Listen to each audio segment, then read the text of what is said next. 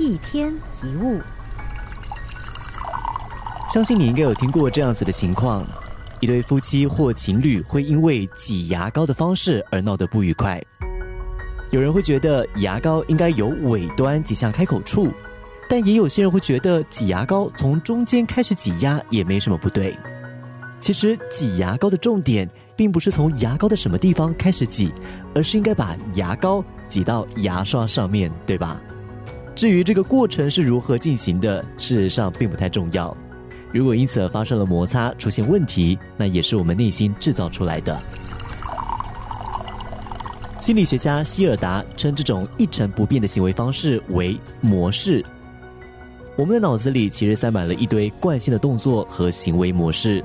假使我们无法跳脱自己固有的思考及行为模式，当别人带来一些不同的处境时，我们便很容易被激怒，而且会变得跟周遭的人事物格格不入。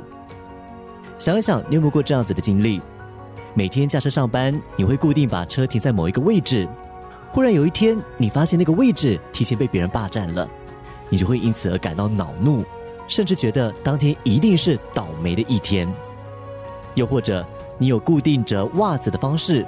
当有一天别人用另外一种方式来折你的袜子，你会冒出无名火。希尔达说：“真正的解脱之道是找出我们的模式，然后破除它。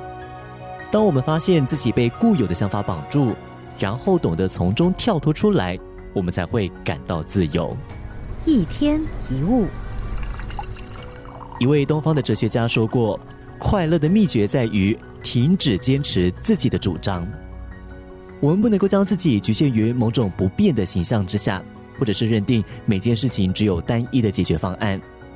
能够实现快乐的唯一方式，其实是不被任何事物所约束。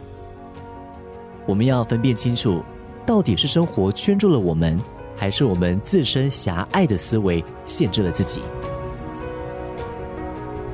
一天一物。